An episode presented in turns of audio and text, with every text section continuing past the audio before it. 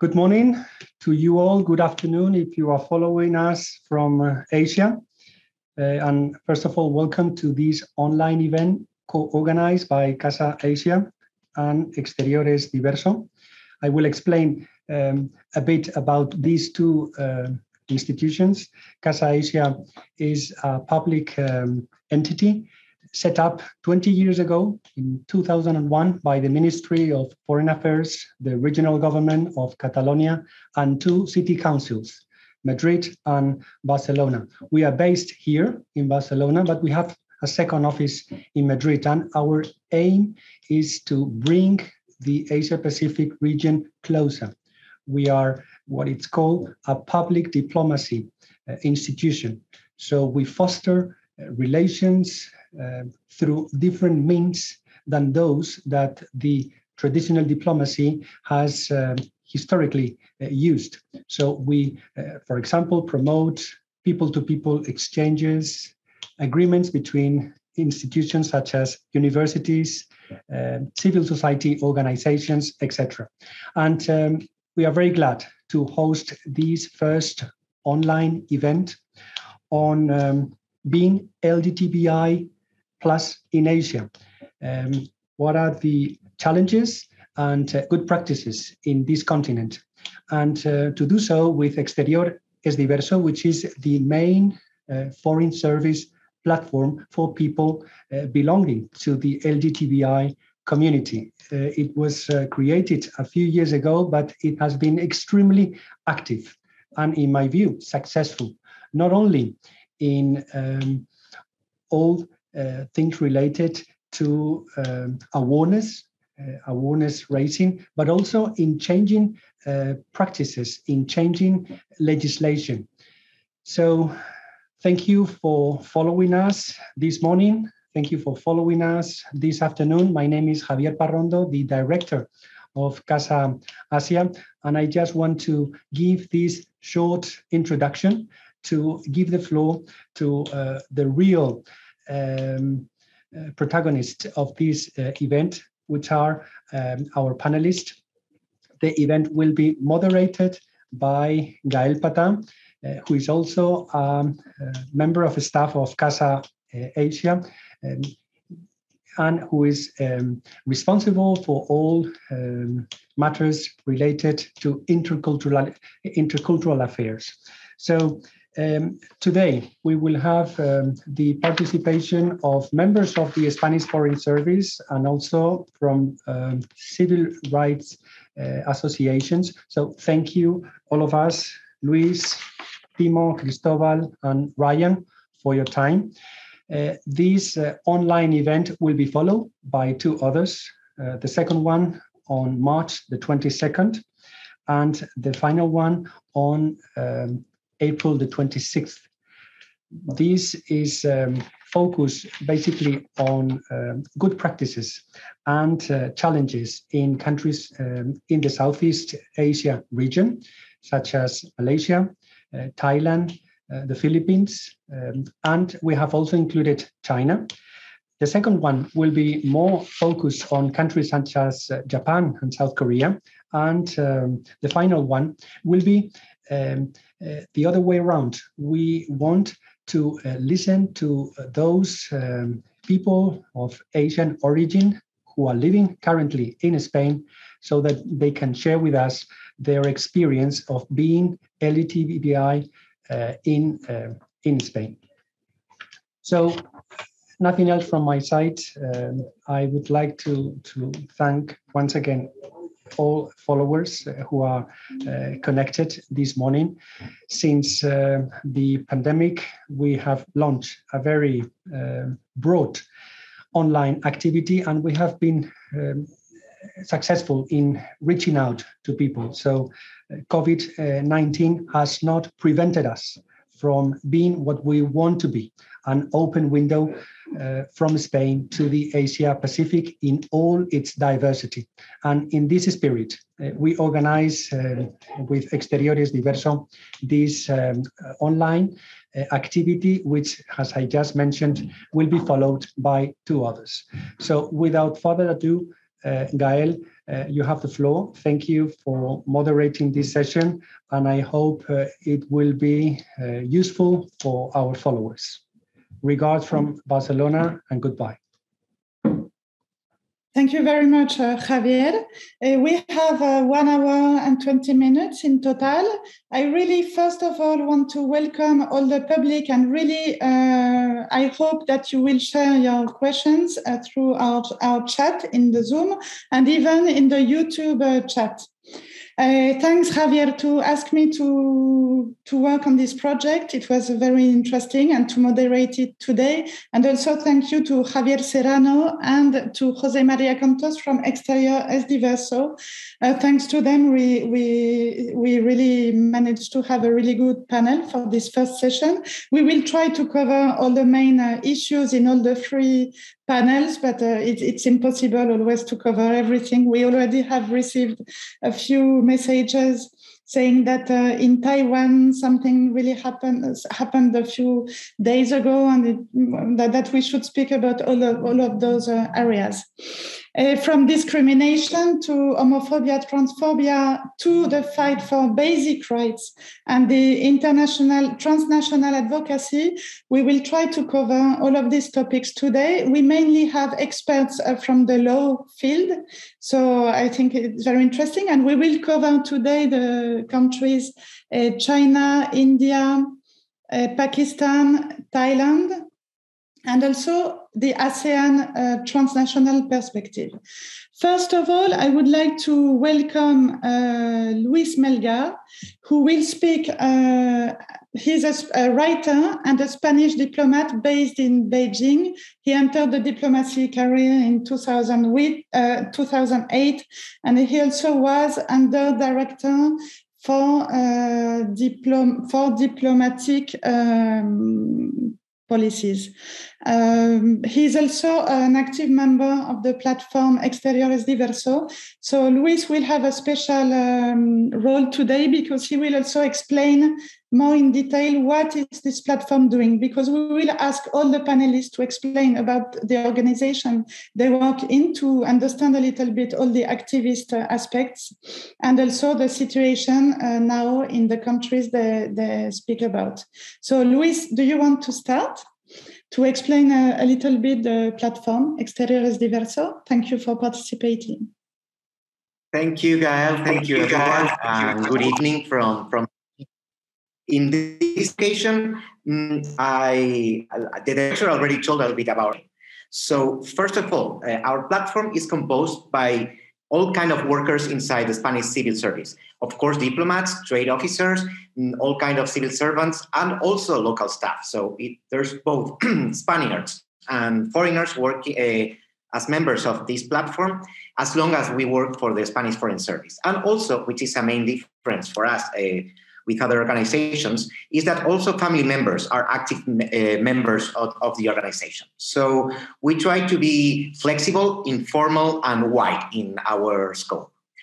We have three main fields of, of working, three main goals in our activity. The first one is accompanying the members of the Foreign Service, the LGBT members of the civil service, in the process of getting the diplomatic visa and the diplomatic ID in foreign countries, especially where uh, the situation of the LGBT community is not so easy. For example, in China, where I am, uh, spouses uh, of the same sex don't automatically get recognized as, as diplomatic, um, they don't have a diplomatic ID, not exactly. So, in these kind of situations, our platform goes with us and works along with, with the ministry to find a, a suitable solution. A second mm, line we, we try to work with is the consular work uh, we try to, um, to assure that the Foreign Service is giving our LGBT citizens the best uh, possible service.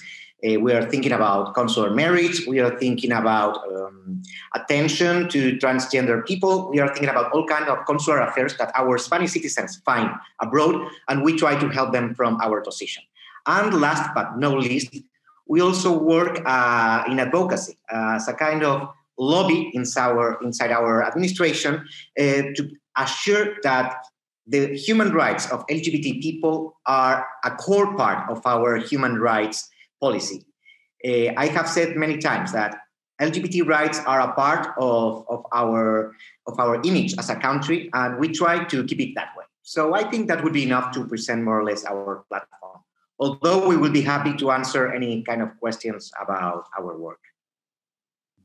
So now, Luis, could you please uh, explain us, of course, uh, the situation uh, now in China? And okay. Uh, I know you. All, please. Okay. Okay. Yeah, I, I wanted to to make uh, two um, two little notices before I start about this. First, uh, I'm going to talk about mainland China. Uh, it, has been mentioned before, Taiwan, uh, the situation in Taiwan, it's completely different from the one in, in mainland China. And also, I'm not talking about Hong Kong, where also the situation is very different. A farm, I would say the situation is much easier for the LGBT community in, in Taiwan and in Hong Kong, at least for the time being.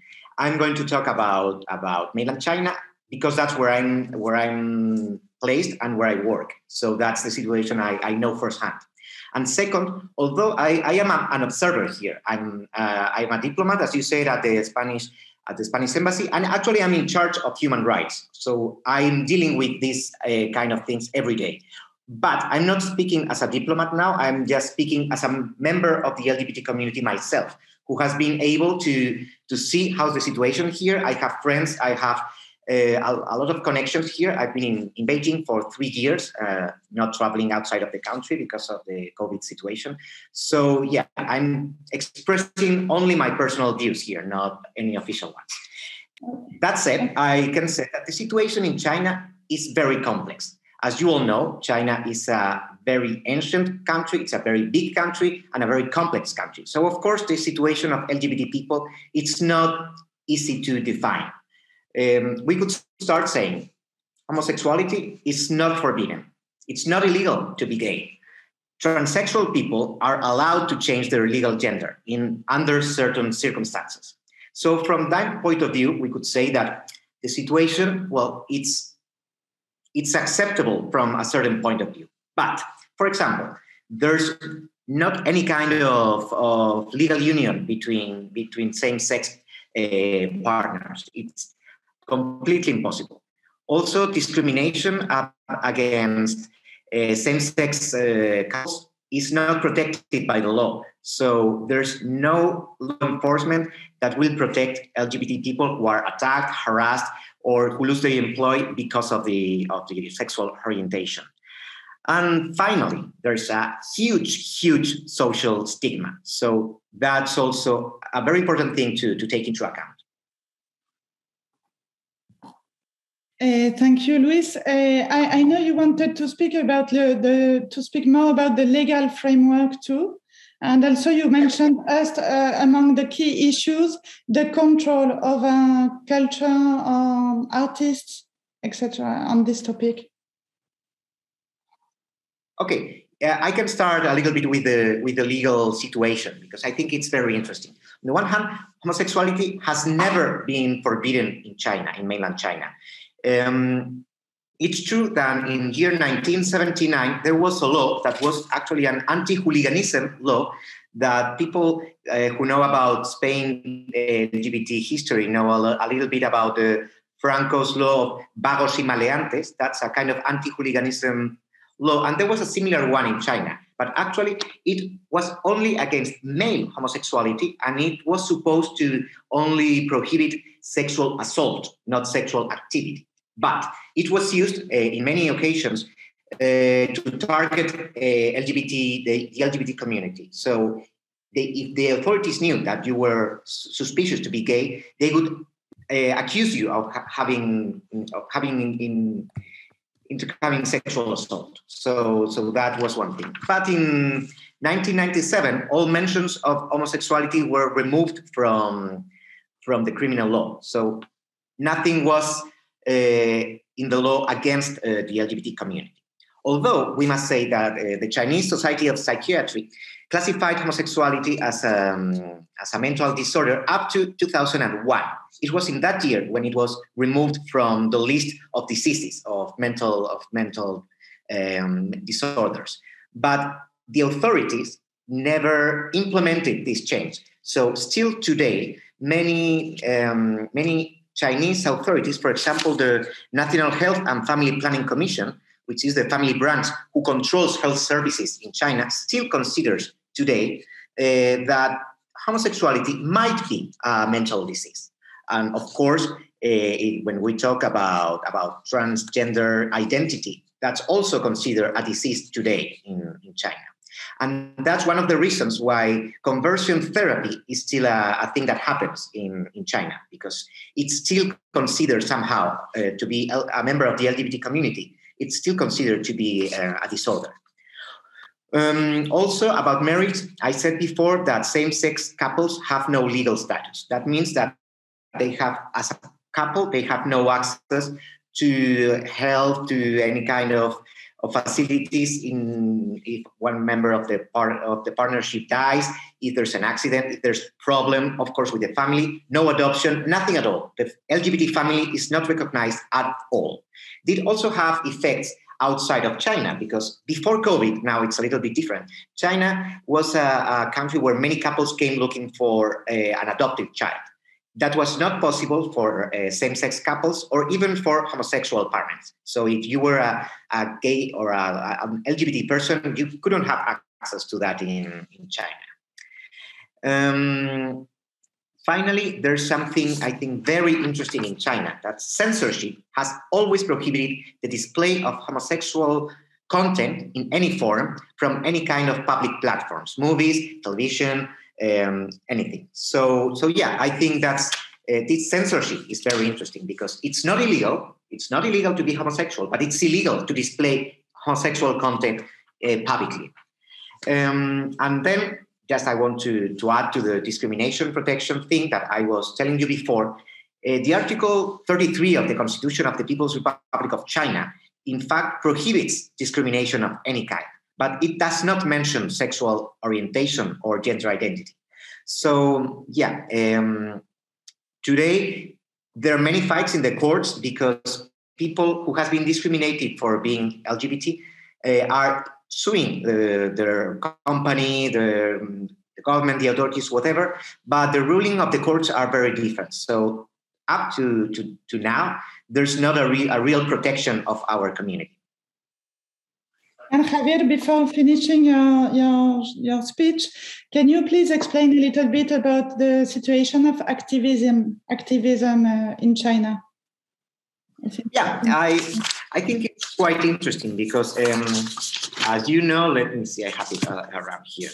Um, activism in China, in general, is very controlled. You know, the society is very closed, and the political system of China understands that the Communist Party is the natural way for the expression of the will of the people. So individual associations, NGOs, etc., is really not, not so common.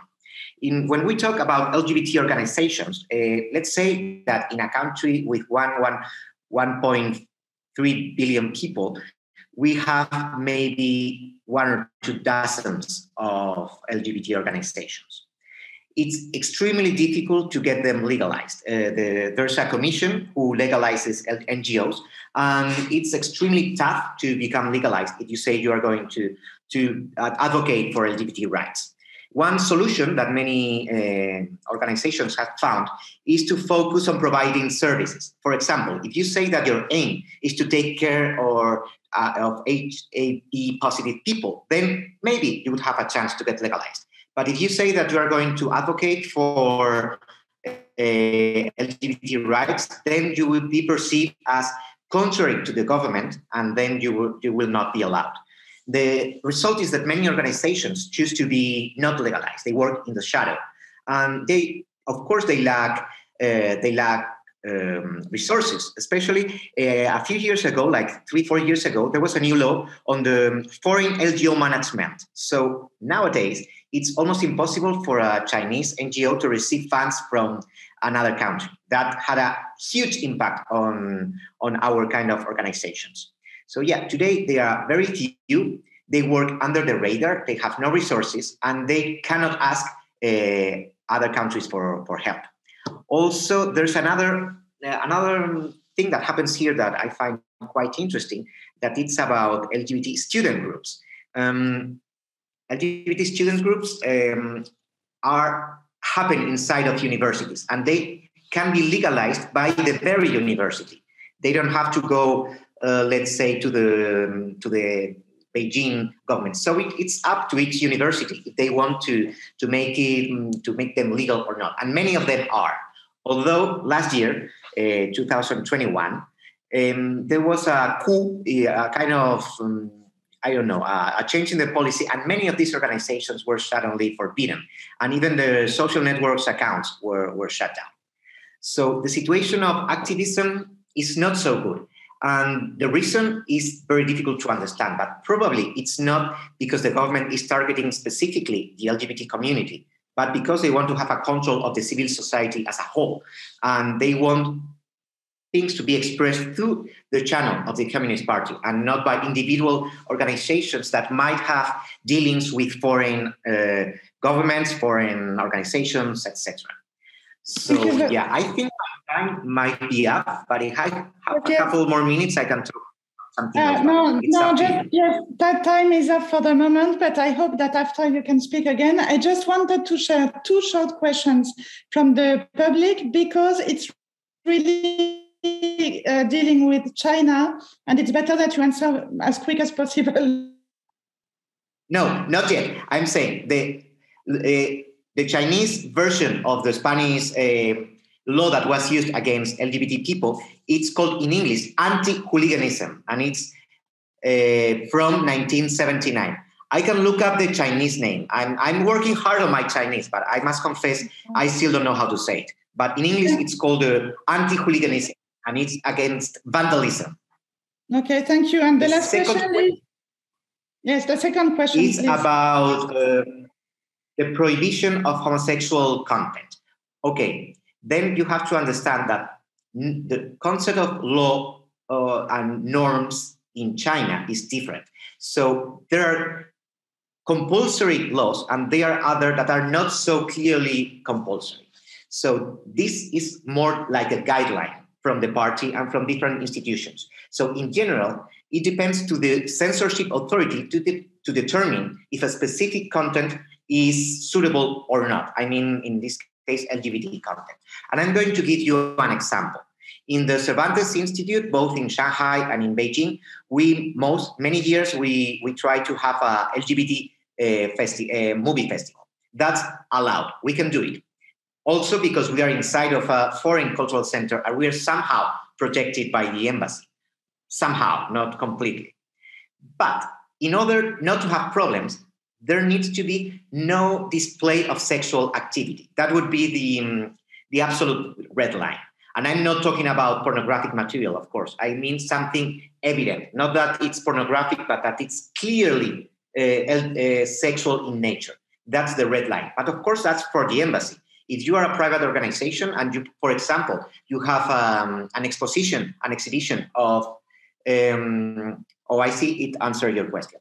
The, the, the line is very blurred. It's difficult to tell, but the general line is no. And if it's specific, the answer is no. And if it's in Chinese, it's even more difficult. Thank you very much. This is a perfect, perfect timing. So now we will pass the floor to Timo Ojanen. Timo Ojanen speaks today as a representative from uh, the Foundation for SOGI, Rights and Justice. Um, for, so please, Timo, uh, present a little bit the, what is the organization uh, doing, and then, of course, you will explain us uh, the, the situation now about LGBTI rights in Thailand. Thank you very much. Okay, um, thank you, um, and hello everyone. Um, it was interesting to hear about China because I think there are some similarities in the situation. And if you don't mind, I'll, I'll point out some of those first. So Thailand also never had effective criminalization of homosexuality, and um, but at the same time, the legal protection or legal rights are quite limited. Um, like China, there's no um, same-sex partnership law or same-sex marriage possibility um, as, a, as a legal um, right, and that that's really one of the key things that we're working on at the moment. Um, thinking about the other laws, um, Thailand also doesn't have any kind of gender recognition law. So if you're transgender, there's no way that you can uh, get your identification changed to your uh, preferred uh, gender, and that that is really quite problematic.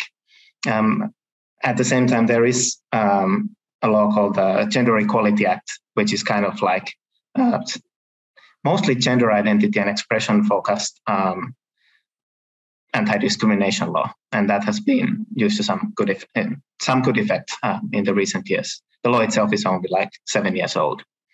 But um, about Forsogi, so um, like you can see from the name of the organization, it is actually a registered foundation. And that itself wasn't exactly unproblematic to get it re- registered, but we were successful. And uh, it was incorporated about 10 years ago uh, as a foundation, um, mostly focusing on sort of um, policy and law level issues uh, related to rights uh, that are somehow connected to gender identity and uh, sexual orientation. Um, we are not specific to any particular identity group. We are open to all, and we are trying to bring about equal rights to all groups um, on these issues. So that's that's roughly the situation. But recently, really, uh, we have been fo- focusing on the issue of marriage equality, and we helped uh, a lesbian couple to bring a case to the uh, constitutional court um, seeing, for example, the good example from Taiwan, where this strategy was successful, but unfortunately, the court in Thailand didn't think that it was unconstitutional to limit marriage to a man and a woman, and therefore, now we are thinking about what next, and you know, where do we go from here? I think that's the brief explanation on the situation. Yes, but if you want, Benoit, please, uh, the public can also share his uh, their questions now about Thailand. Um, I think uh, since we have listened to Luis's uh, presentation before, you you could explain us a little bit also what is the the situation of the activism or or even the the discrimination uh, in Thailand. Right. So I think um, all overall. Um, we see those same kinds of problems as in most countries in the world, really, from self stigma, mental health problems, uh, lack of acceptance in families, discrimination in the workplace, discrimination in education, um, lack of legal rights. Like I said, um, I cannot get married to my partner, for example, um, lack of gender recognition. Um, th- th- there are really quite a lot of issues. Um, but maybe the level of social stigma is less intense than in China. That's that's my understanding. So there, there's a certain level of openness, but it depends on the situation. And the more formal the setting, the more difficult it is to be openly LGBTI, or the more uh, you risk that you will be excluded or discriminated in some way. No. Thank you very much. Uh, I, I, don't know if you want to mention any other recent developments which uh, which occurred, or any challenges for really the short future. And also um, another, another question that we have uh, from the, the public, you, you can organize your answers uh, as you wish. How is the LGBTI plus community in the case of uh, in the education field? Okay, well, I, I should be able to answer that question because, well, I, I work as a lecturer at the public university. And um, for me, for example, it's okay to uh, be openly gay. That's, that's fine. But um, um, I did some research on bullying before, and that bullying based um, on the on the basis of perceived um, non what's the term uh, non-conforming uh, gender expression or uh, perceived homosexuality, um, that kind of bullying is quite common. And there is also still structural discrimination. For example, in many educational institutions, you're still required to wear a certain kind of uniform, and that is determined on the basis of your birth sex rather than on your own preference. So these kinds of issues are still quite prevalent. Um, but in terms of like um, th- there was another thing about education. So um, the health education contents in secondary schools used to be quite stigmatizing. And there was another case which actually involved research from Forsogi as well that brought this issue to the fore. And um, as a result, um, secondary school teachers are no longer required to uh, teach their kids that uh, you know, homosexuality is a sexual deviation or whatever term, terminology they used in the 60s, you know. So now uh, the contents are supposed to be a little bit more um, updated and accepting. So that's that's another positive uh, development. Um, yeah. Someone is also asking about uh, the situation for no-binary people in Thailand. Okay. And a last question that I will also ask it now. Uh, it is paradoxical that Vietnamese people can go to Thailand to get sex change surgery, but Thai people cannot then change their ID, ID cards. Uh, is this really the situation, or, or is it not correct? Or yeah. Um, okay, for the first one, um, I'm not an expert on non binary issues, but um, as a researcher, I would say that there has been a big sort of explosion in public awareness and sort of um, non-binary activists coming together and forming their own groups. So at least um, the awareness and the sort of the understanding that this is another possible identity simply that's um, that's a development that I've witnessed myself over the past five years. So there's more visibility, and I think that's good. Um, as for the um, last question, yes, anyone can come to Thailand and have a um, sex reassignment surgery if they uh, pass the assessment by two psychiatrists. One of whom has to be Thai, and they are um, at least 20 years old or 18 if they have parental permission, and um, and they have the money um, to pay for the operation. It's not paid for by the state, even for Thai nationals. It's still out of pocket completely, and yeah. So this is an example of it's not criminalized, but there's no protection and there's no welfare um, for you in, in these important issues either. Um, yeah, uh, Thailand does not allow anybody to change the gender on ID documents, almost. Um, the only ex- exception in the past has been intersex people who um, had a sex uh, reassignment surgery and then kind of like um, went through an administrative process to prove that their sex was determined incorrectly at birth but that's the only exception. And trans people are simply not allowed to change their gender in the documents. Um, change of name might be possible, but that really mostly depends on the local authorities because this this is the kind of thing that you would do at the local district office. So yeah, um, we see a situation of no criminalization, but also not much in the way of rights and not much in the way of welfare, and that's what we are trying to change. Okay, thank you very much. Uh, I think you had a real debate with the public with so many questions answered uh, now. Do you want to add something or shall I pass to the next uh, panelist and you, you may speak again later? Maybe I can come back later if there are some more questions or issues Fine. I can link to. Fine, yes, please don't hesitate to ask any questions. Now we will speak about India and Pakistan. So please share questions in YouTube or in the chat of the Zoom. Uh, Cristobal Alvear, welcome. Uh, he's a researcher on comparative constitutionalism and LGBT rights and a legal advisor on Asian legal systems. He's also an institutional advisor on Spain South Asia relations and a professor of law in the School of Diplomacy and several other universities, several other universities. He has worked in India and Pakistan several years for 10 years and he's currently living in Malaysia, but today he will focus on the recent changes in India and Pakistan. And he's a proud member of Exteriores Diverso, as you send your, your presentation, and I, I like to, to share this with the public. Uh, I will first uh, start with uh, two, two questions.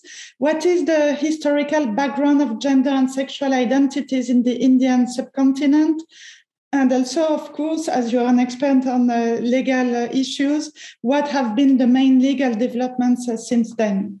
Thank you. Thank you very much, Gael, and uh, thank you to Casa Asia and to Exteriores Diverso for organizing this panel. Uh, as Gael said, I'm currently living in, in Malaysia, but my academic background is in India and Pakistan. So I'm going to try to answer these uh, these questions from a constitutionalism approach, always focus focus on uh, on India and, and Pakistan. Regarding the background, uh, transgender persons, uh, commonly known in India and Pakistan as hijras, among many other names, have been socially present in India's uh, subcontinent for centuries, embedded in its local uh, kinship, kinship uh, based uh, social structures and pertaining both to Hindu and Islamic traditions. They have been also legitimized uh, not only by gender fluid figures described in Asian Hindu and Buddhist books, but also by their highly positioned predecessors during the Islamic rule. Hijras at that time during the Mughal rule were appointed as government officials and even as uh, military commanders regarding uh, homosexual sex, uh, uh, homosexual love, and homoeroticism, uh, they have always been part of the subcontinental culture uh, and society, all those indoors and in gender segregated spaces. While hijras uh, have been part of the public life, homosexual companionship have been reduced to the private spaces. The British rule brought to India, uh, to the Indian subcontinent, both an anti homosexuality campaign criminalizing homosexuality and the Indian Penal Code of 1860, but also an anti hijra campaign marginalizing them under the Criminal Tribes Act of uh, 1861. 71, sorry. So this act, this Criminal Tribes Act, uh, was repealed in an early stage uh, of the independent subcontinent during the search of a post-colonial discourse on caste and classes to confront the colonial social abuses. However, the Victorian moral values on individual behaviors remain in the Indian Penal Code of 1860, a that, by the way, is still enforced nowadays, not only in India and Pakistan, and also in Bangladesh, but also in other uh, former British colonies such as Myanmar, uh, Malaysia, or, or Singapore. Hijras were then uh, decriminalized as a community, but not uh, with regards to the individual behaviors. Coming to the present, uh, also, uh, although the transgender social stigmatization lasted for decades, recently the Indian subcontinent has been a forerunner in the judicial acknowledgement and legal protection of uh, transgender persons. Since 2009, uh, the Supreme Court of Pakistan, the Islamic Republic of Pakistan, in the Khaki case, uh, it initiated a series of orders for the protections of rights and welfare of transgenders. In the case of India, in 2014, the Supreme Court in the NALSA case recognized the application of the full range of fundamental rights to transgenders. This uh, progressive case law a law paved the way for the enactment of the Transgenders uh, Protection of Rights Act, first in Pakistan in 2018, being the first and only Muslim country in the world with a Transgender Rights Act. And a year later, in 2019, uh, in India, after a couple of uh, successful attempts. Both acts include the right of gender self identification. On the other hand, uh, regarding uh, sexual uh, orientation and sexual identities, uh, they have faced much more challenges in the struggle for decriminalization.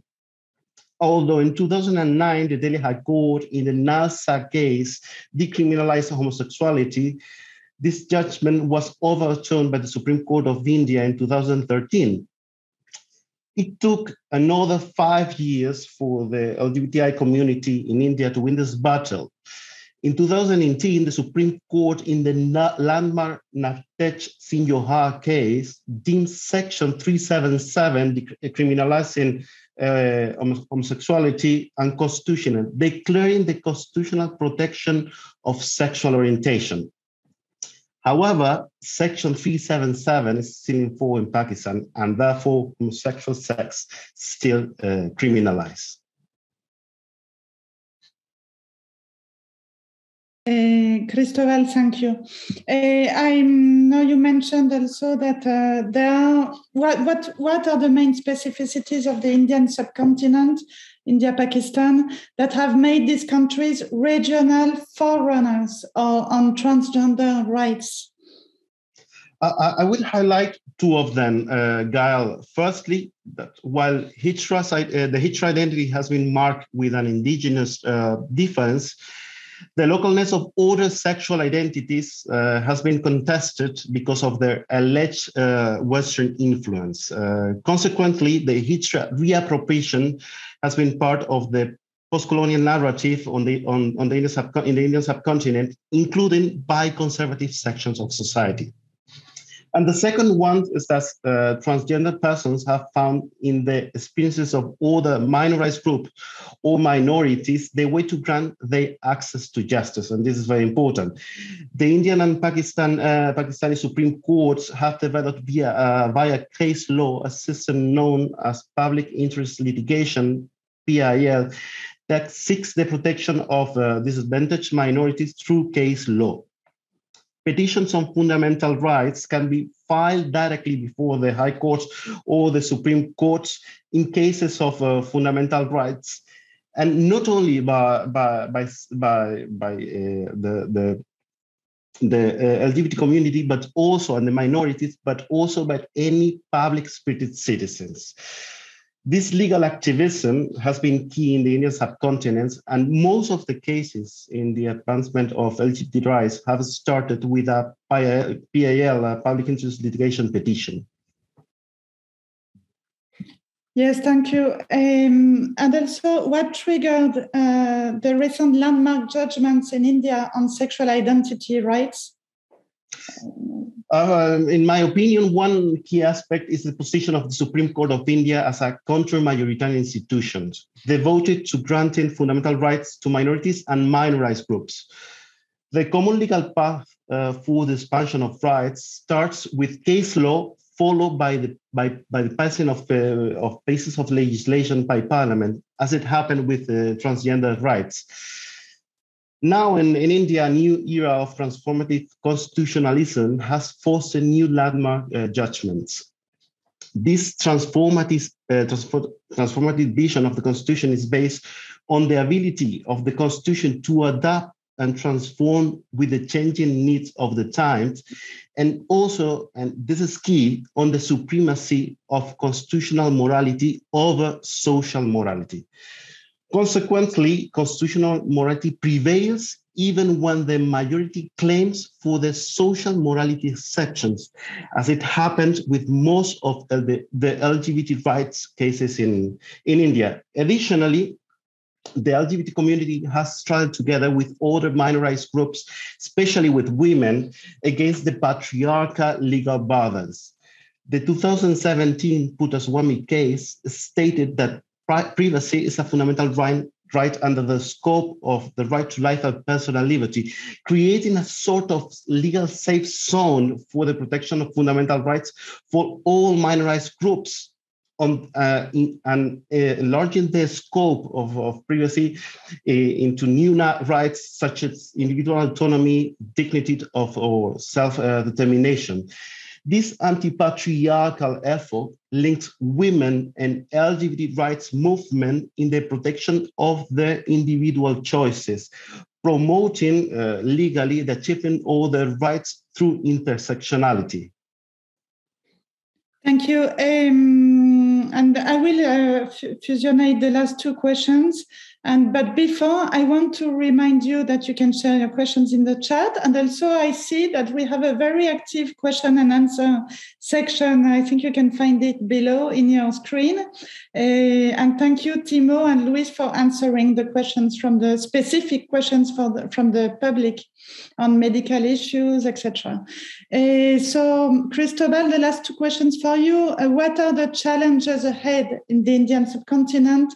And also, what are the main outcomes of the subcontinental experience? Thank you.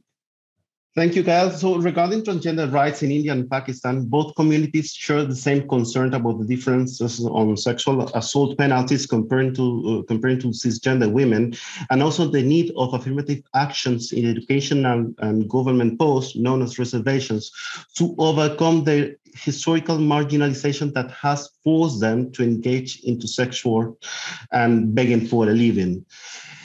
In Pakistan, recently, conservative Islamic parties are leading a campaign for the prohibition of gender reassignment uh, surgeries since they are considered to be against uh, Islamic teachings and uh, a step towards, and I'm quoting them, uh, the legalization of homosexual marriages. Also, although the, the, the majority of the parliament still supports it. In India, uh, part of the transgender community has challenged the constitutionality of uh, the 2019 Act before the Supreme Court as a step backward from the achievement of the NALSA case uh, by the Supreme Court.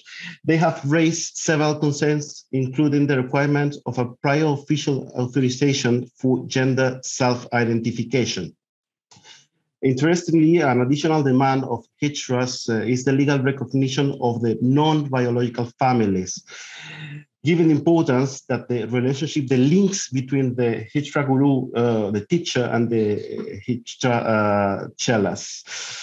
And regarding sexual uh, identities and sexual orientation in India, same-sex marriage, non-discrimination policies, and adoptions, uh, among other issues, are still pending. Last November, the Delhi High Court initiated the final hearings for the recognition of same-sex marriage that, by the way, faces the opposition of the government. We will see if the Supreme Court of India upholds once again uh, the enforcement of uh, LGBT rights in, in India. And uh, to conclude uh, about the main outcomes of, of the subcontinental experience, uh, First of all, all these judgments have a clear impact on society. They are social turning points. The 2009 Naz Foundation case was analyzed by the Gender Law School, stating that it increased self acceptance and confidence. It reduced body harassment uh, uh, and it achieved greater social recognitions. The 2018 Navtej Johar case brought an expansion of LGBTI presence in the public life in Indian society, including LGBTI cells in political party, LGBTI job fairs, or LGBTI clubs at universities. And the Ipsos 2021 global survey has shown that 56% of urban Indians have stated that the views of homosexualities have on, on homosexuality have changed in the last five years towards acceptance, 50, 56%.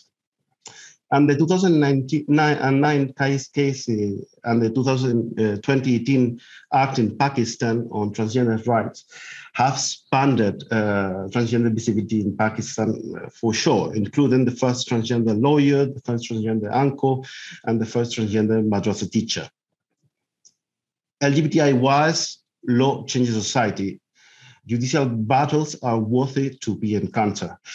And also, I want to to emphasize that there is a, a regional uh, interrelationship between legal systems. Neighboring case law has a clear influence, and the best sample on this is the 2008 uh, Sunil uh, Babu Pant case by the Nepali uh, uh, Supreme Court guaranteeing full rights to LGBT persons that was referred in all key judgments by the Indian Supreme Court.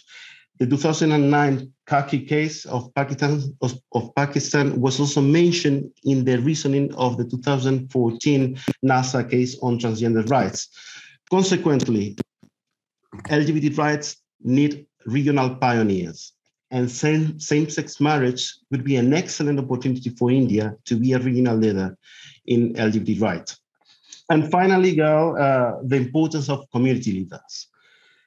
These landmark cases have been accomplished thanks to the commitment of LGBTI public figures, such as in the 2018 case, Navtej Johar, dancer, or Ritu Dalmia, a chef, that, among others, filed the petition for the 2018 decriminalization case. But also thanks to the legal activism of civil society, such as Islamic law scholar Dr. Uh, Aslam Khaki, that filed a petition uh, before the Supreme Court of Pakistan regarding the transgender rights.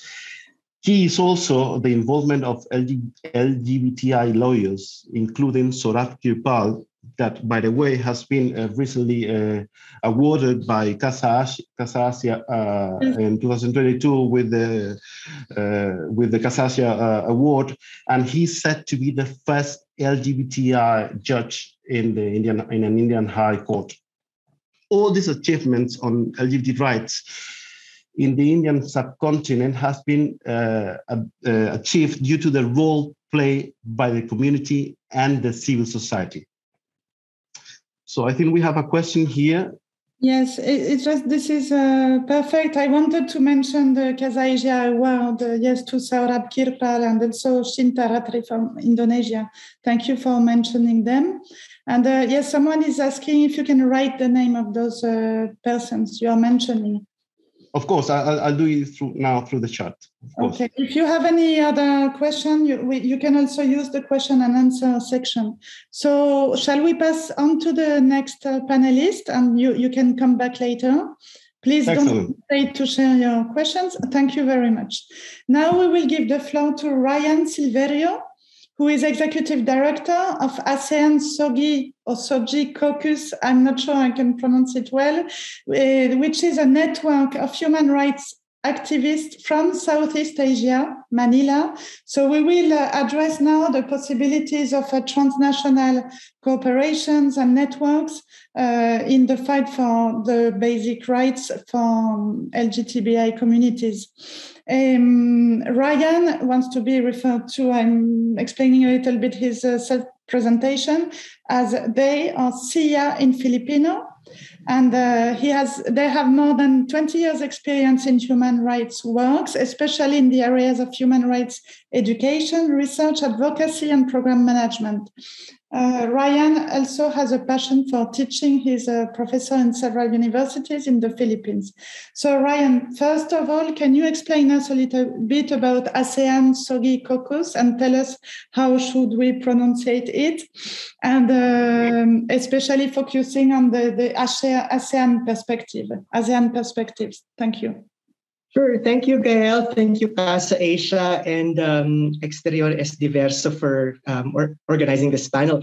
ASEAN SOGI Caucus was formed way back in 2011 at a time when uh, members of the ASEAN community, ASEAN governments are in the process of coming up with a regional human rights mechanism. At the time, LGBTI worldwide is not fully recognized even within um, human rights norms. There's a lot of debates, even within the Human Rights Council, as to the recognition of sexual orientation, gender identity in human rights resolutions. The same thing in Southeast Asia. As such, LGBTI activists have been pushing for the inclusion of SOGI, or sexual orientation, gender identity, which was later on expanded to include gender expression and sex characteristics into the human rights normative framework of ASEAN. And, and that's where ASEAN SOGI Caucus was formed. Uh, it's a, we are a network composed of more than 15 LGBTIQ organizations. We work in 11 countries in Southeast Asia. That also includes Timor-Leste. Um, yeah, so we do advocacy work. Uh, we engage with local organizations across the region, and we try to connect local organizations uh, through our South South uh, programming, uh, sh- through sharing of uh, expertise, best practices in doing both local level and regional level advocacy work. Thank you very much, Ryan. Sorry, I didn't expect. Um, so, can you now explain us? Of course, you are covering 11 countries, but maybe in a general or just speaking more about the, the good practices of a few countries or, or also the importance of the collaboration in a transnational perspective. What is the situation of uh, LGBTI rights in the ASEAN region? Um, as far as discrimination laws, marriage rights are concerned, and also what are the recent uh, progresses? Thank you. Sure. And also, why yes, is progress slow? What are the barriers for the progress to be faster? Thank you. Absolutely. So, yeah, the advancement of the human rights of LGBTIQ persons in the region is a very challenging endeavor ASEAN itself having the mandate to protect and promote the human rights of all persons as enshrined in the ASEAN Charter and the ASEAN Human Rights Declaration have so far taken unremarkable steps to address our issues. It's been a long, long time since we've been pushing even for the inclusion of SOGI in the ASEAN Human Rights Declaration and the usual suspects, Brunei, Malaysia, and at that time Indonesia, weren't so open to having such um, categories included, even within the human in the non-discrimination provisions of the declaration. As an institution itself, ASEAN restricts very limited spaces for meaningful interaction and dialogue. and alienating issues, advocacies, and identities that they perceive as sensitive or as not reflective of consensus amongst its members. I think this is one very structural issue within ASEAN, and that hinders LGBTI advancement is how ASEAN actually decides. Uh, we have conservative countries, including Brunei, who would always veto any reference to SOGI or inclusion of LGBTI in their plans and programs. Even uh, inclusion of LGBTIQ activists within uh, ASEAN uh, formal spaces with civil society. So it, this is a crucial challenge. Meanwhile, there's also growing advocacy amongst um, local LGBTIQ groups. And for the past 10 years, we have witnessed uh, the mushrooming of so many local organizations, usually unorganized, driven by young people, university based, collectives of artists, and organized um, by you know different um, segments of the LGBTIQ movement. In Thailand, there's a new group working on non-binary persons. There's a growing um, uh, how to go, organizing amongst trans persons. There's intersex activism, so on and so forth. But despite this, uh, the rights of LGBTIQ persons continue be, to be perceived by governments as a Western agenda, and that our rights and lived experiences do not necessarily reflect local values and cultural context. And, and this narrative has been repeated many times by so many public statements of government officials. Uh, the stigmatization for identities as immoral, as inconsistent with state led interpretations of religion, as threats to local cultures or traditions, or worse, as threats to society in general. And there's also the prejudiced view towards certain communities and we are always used government officials or politicians to instigate right-wing, conservative, public political sentiment against us as a way to cover up the disastrous mismanagement, corruption, including how many governments failed to address the COVID-19 pandemic. Now, we've um, consolidated some of the views of our members and networks as to some of the key issues in Southeast Asia. First, is criminalization of LGBTIQ persons.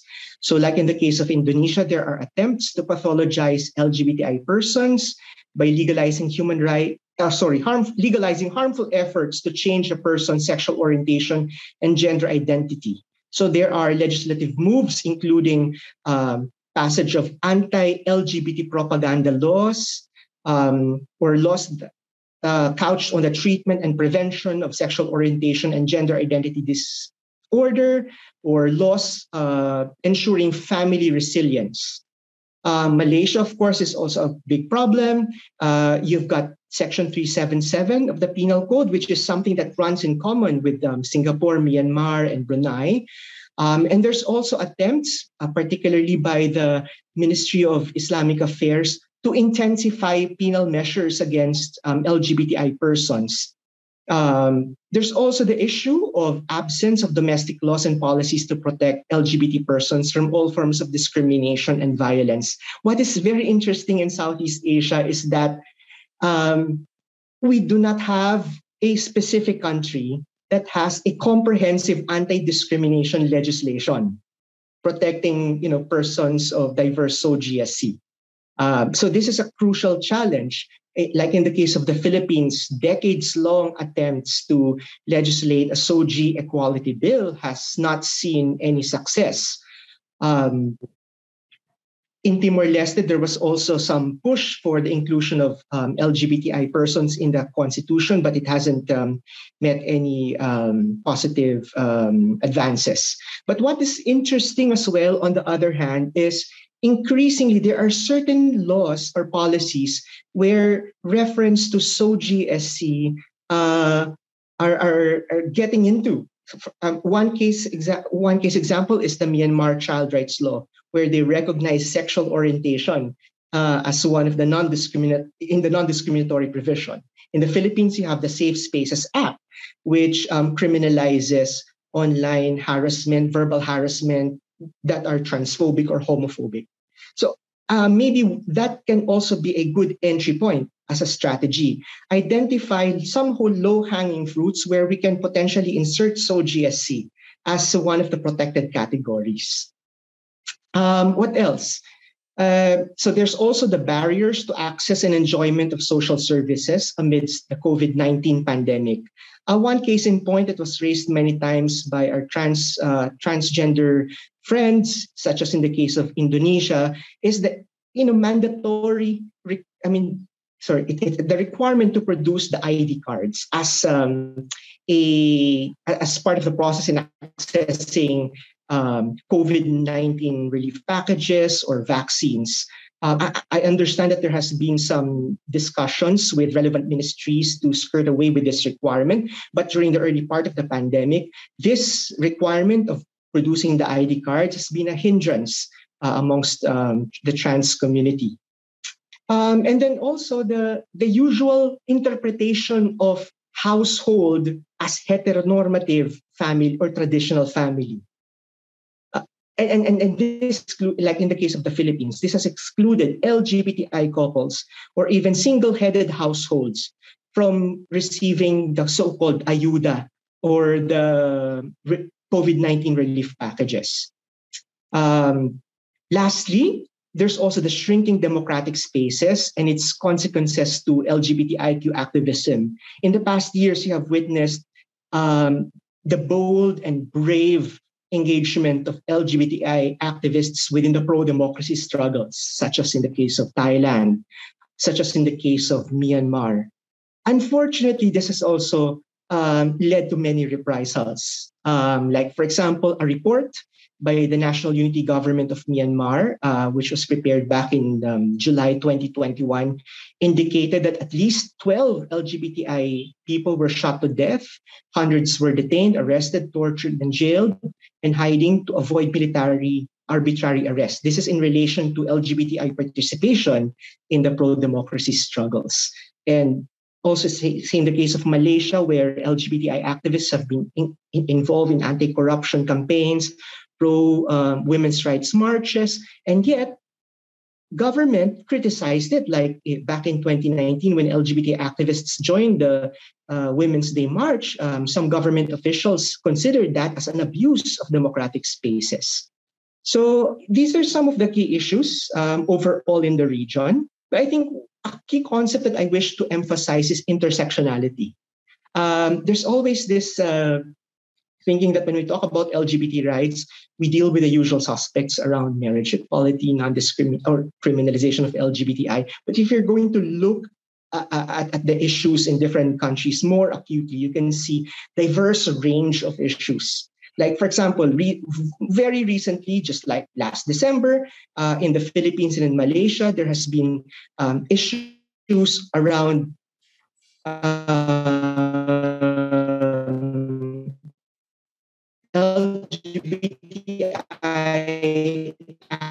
activists and organizations who were affected by the recent typhoons or disasters and sadly uh, act.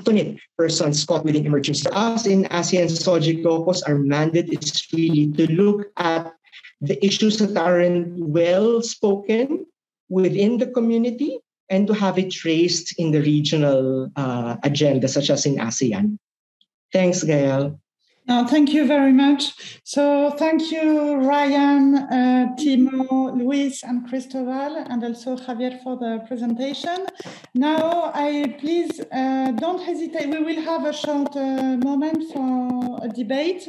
Um, please don't hesitate to also refer to each other or ask each other. I will first give you the, the floor. I just wanted to sum up a little bit. Of course, the situation in Asia is very diverse we, we saw this and that often the civil society demands there is still a gap between civil society demands and, uh, and, and laws, actual laws. And, um, and also the activists in some cases can organize even internationally, and in other cases they just work underground. So um, I, I have a question if nobody asks any, but first I will give you the floor and please uh, don't hesitate to refer to each other. Do you have any question? So, Gael, uh, just have a question for Ryan because we have lost you when you were speaking about inter intersectionality. So, can you go back to your final, uh, the final part of your speech and develop the idea of intersectionality that you were explaining? Because we lost your uh, your speech due to uh, a problem with internet. Yeah, yeah. Uh, thanks, Gael. I, I, think I've mentioned about um, issues, for example, raised by LGBTI in different contexts, such as those in humanitarian disasters or emergencies. Uh, that that's one. Uh, another potential area where uh, intersectionality can be put forward is the cross-cutting of democratization, shrinking civil society spaces, and LGBTI activism. There has been talk around um, curtailment of freedom of speech, uh, anti-pornography agenda, or censorship of LGBTI content. So uh, this is also something that that um, LGBTI activists deal with. Thank you, Ryan. Does anyone else have uh, any other comment on uh, Timo? Or? Yeah, th- there is something I could maybe expand on from what Ryan said earlier um, about the uh, heteronormative uh, framing of families. Um, I, I, have a quote here that I'm going to put in the chat box. Um, this is from the uh, Constitutional Court's ruling. Um, the Thai Constitutional Court um, in their ruling said last year that the purpose of marriage is for a man and a woman to cohabit as husband and wife to form a family institution, to have children and maintain the race according to nature, to inherit property and estate, and to pass on the bonds between father, mother, siblings, uncle, and aunt. Uh, marriage between people with gender diversity may not be able to create such a delicate bond. And that, that that's what the court said. And I think that's an example of how um, it's really an example of the kind of heteronormativity that Ryan talked about. So even even if um, our um, unions, um, you know, same-sex couples are not seen as sinful or as um, morally abhorrent or anything like that, um, at the same time they are not being seen as real families. So um, our marriages wouldn't be seen as real marriages, and that's also why why um, institutions like the court might think that we don't really deserve family benefits, for example. And that's why it's not a problem if um, we don't have legal recognition. So um, some of you may have heard that the uh, the Thai bureaucracy itself has been preparing a partnership law that would be um, not quite marriage, but like a civil union type of law. But interestingly, um, the one thing that it would not give would be spousal benefits. So um, the condition of passing this law is that it must not cost the state a penny. Um, in what year? That was last year, 2021, uh, in November. And um, yeah, so the idea would be okay, um, we we can provide this special law for you so that you can arrange your inheritance issues and things like that, but no spousal benefits. And based on you know the interactions that FOR-SOGI has had with many of the actual couples that are and that need this kind of law. Um, they are these day-to-day uh, financial issues, really more than symbolic recognition or anything. You know, um, if if for example one in the couple is a civil servant and has civil servant benefits, then um, quite clearly the other person in the couple might also need access to those benefits, like any heterosexual couple would have, or um, or even even like uh, medical um, consent issues. Th- those kinds of issues are quite crucial. So if if um, the state is going to give us um, a special law with special limitations, it's still not really real equality, and that's why I think we need to keep pushing for real gender neutral marriage. Thank you.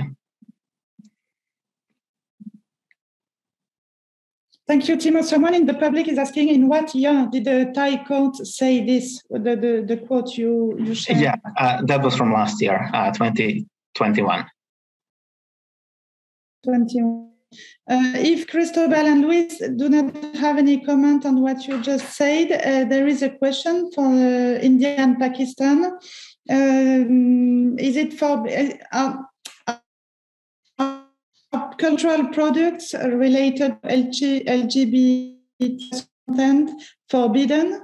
Or what kind of censorship is there in India and Pakistan? And thank you. So that's uh, it's absolutely forbidden and illegal in Pakistan. Uh, it's not illegal uh, since 2019 in uh, in India.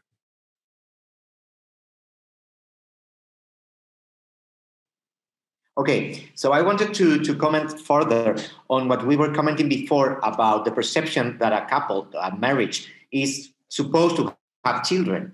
Because I, in my experience, that's a general view in, in Asia and specifically in China. That's maybe at the core of the of the problematic perception. Uh, for families, the most important duty of, of children is to have more children. So also consider that in China for a long time, families were only allowed one kid. So if that kid is LGBT and in the mind of their parents is not going to have children, that's the, the end for them. They are never going to have mm, descendants. So that's the most severe mm, crime that they could you could make a, against your mother.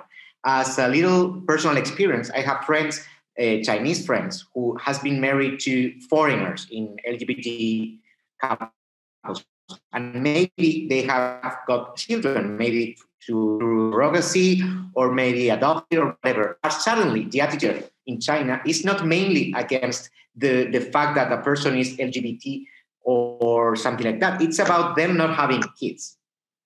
This can be complemented with another thing that now the, there's a, um, a campaign in the in, among many Chinese authorities against effeminate males. So this is happening um, recently. We have had a, a, ruling by the by the National Congress that recommends uh, high schools to be tougher on male uh, teenagers because they have to be more masculine. If they are not, if they are soft or effeminate, that could be dangerous towards the, the power of China.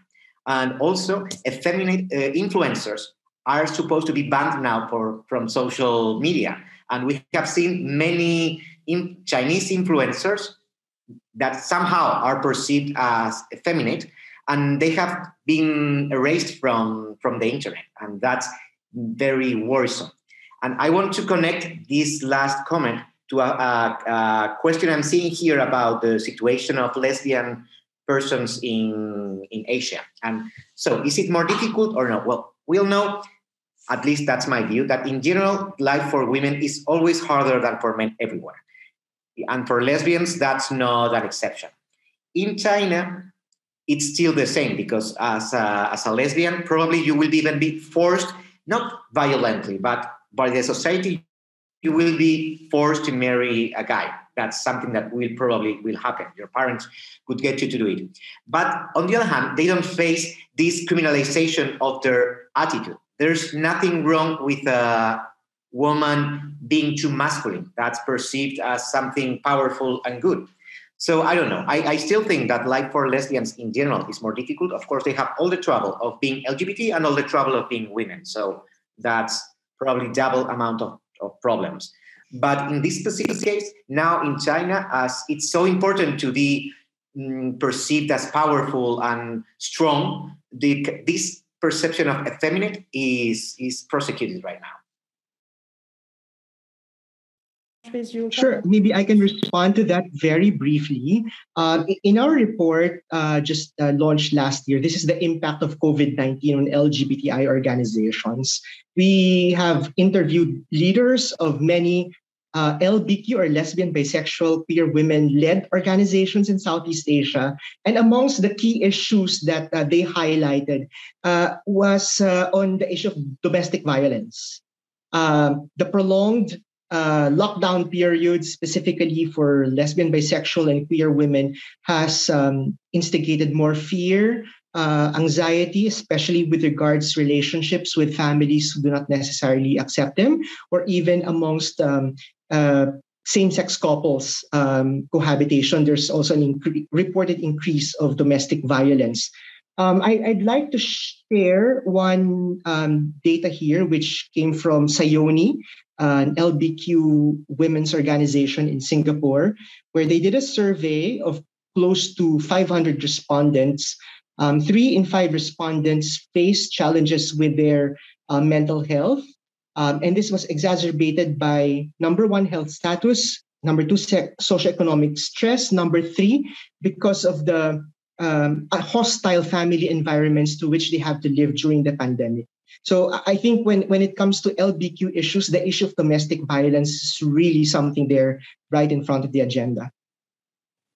Thank you very much, uh, Ryan. Timo and uh, Cristobal, do you want to comment about the situation on lesbians? Maybe a little bit. So, um, based on the research I've, I've, read and the conversations I've, I've had uh, with lesbian activist friends, I understand um, that, um, let's say, um, if in a family um, their daughter is in a lesbian relationship, it may not be it may not be such a big issue as if, if their son was in a gay relationship. It might not be seen, it might even be less of an issue than if the daughter was in a heterosexual relationship. Because if the daughter is with another woman, at least she won't get pregnant.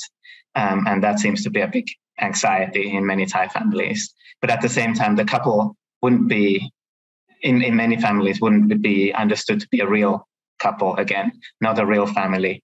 Um, you know, just just a face, you know, just friends being very intimate or something like that.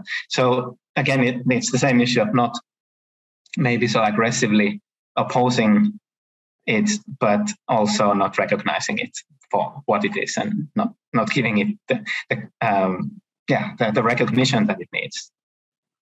Thank you very much, Cristobal. Did you want to comment? yes, and uh, in in India, lesbians uh, face invisibility. Uh, there are more women closeted than men that that's a, a, fact. Also, the idea that they live in patriarchal families and and, the, and in the Indian traditional values, you need a man in your life. So it's very challenging for women in India to uh, send a message to the family that they can be together without the uh, the figure of a of a man. They live under patriarchal structures, and the, these families are under the the considerations of patriarchal values. And for sure, uh, they face more problems than uh, men in in India. And of course, in Pakistan, there is no no no no uh, visibility at all of uh, of uh, lesbians. Thank you, Cristobal. Well, uh, Ryan, you have a personal question in the chat that maybe you can answer. And uh, also, please share. We will use the last uh, five, eight minutes together because it's too bad not to, to listen to you a little bit more. Um, I had, well, thank you for uh, to Ryan and Timo who mentioned the COVID pandemic. I, I think it's interesting. If you want, also want to comment on the effects uh, maybe in slowing down all the, the activism and the changes uh, it could uh, have had on this general situation of LGBTI community, and also uh, what what can international institutions like a UN or European Union what can they do to to to help a little bit about this situation? Or is it really a barrier because anything coming from other international institutions would would look like being representing the western agenda like uh, one of the panelists explained before i don't know if you have uh, any comment on this or on those two two points please uh, feel free um, for Thailand and for SOGI, I think one of the most concrete issues that we saw was the um, financial hardship that many people faced, because especially many trans people are in sort of insecure employment. Um, you know, I may maybe as vendors in the markets or working in beauty salons or bars or the tourism industry, all, all these kinds of um, employment contexts where there's no, not much uh, protection. So when the COVID ep- epidemic hit Thailand, many of these people lost their jobs or their livelihoods. And SOGI actually um, channeled some um, aid funds from Outright to a number of people in Thailand.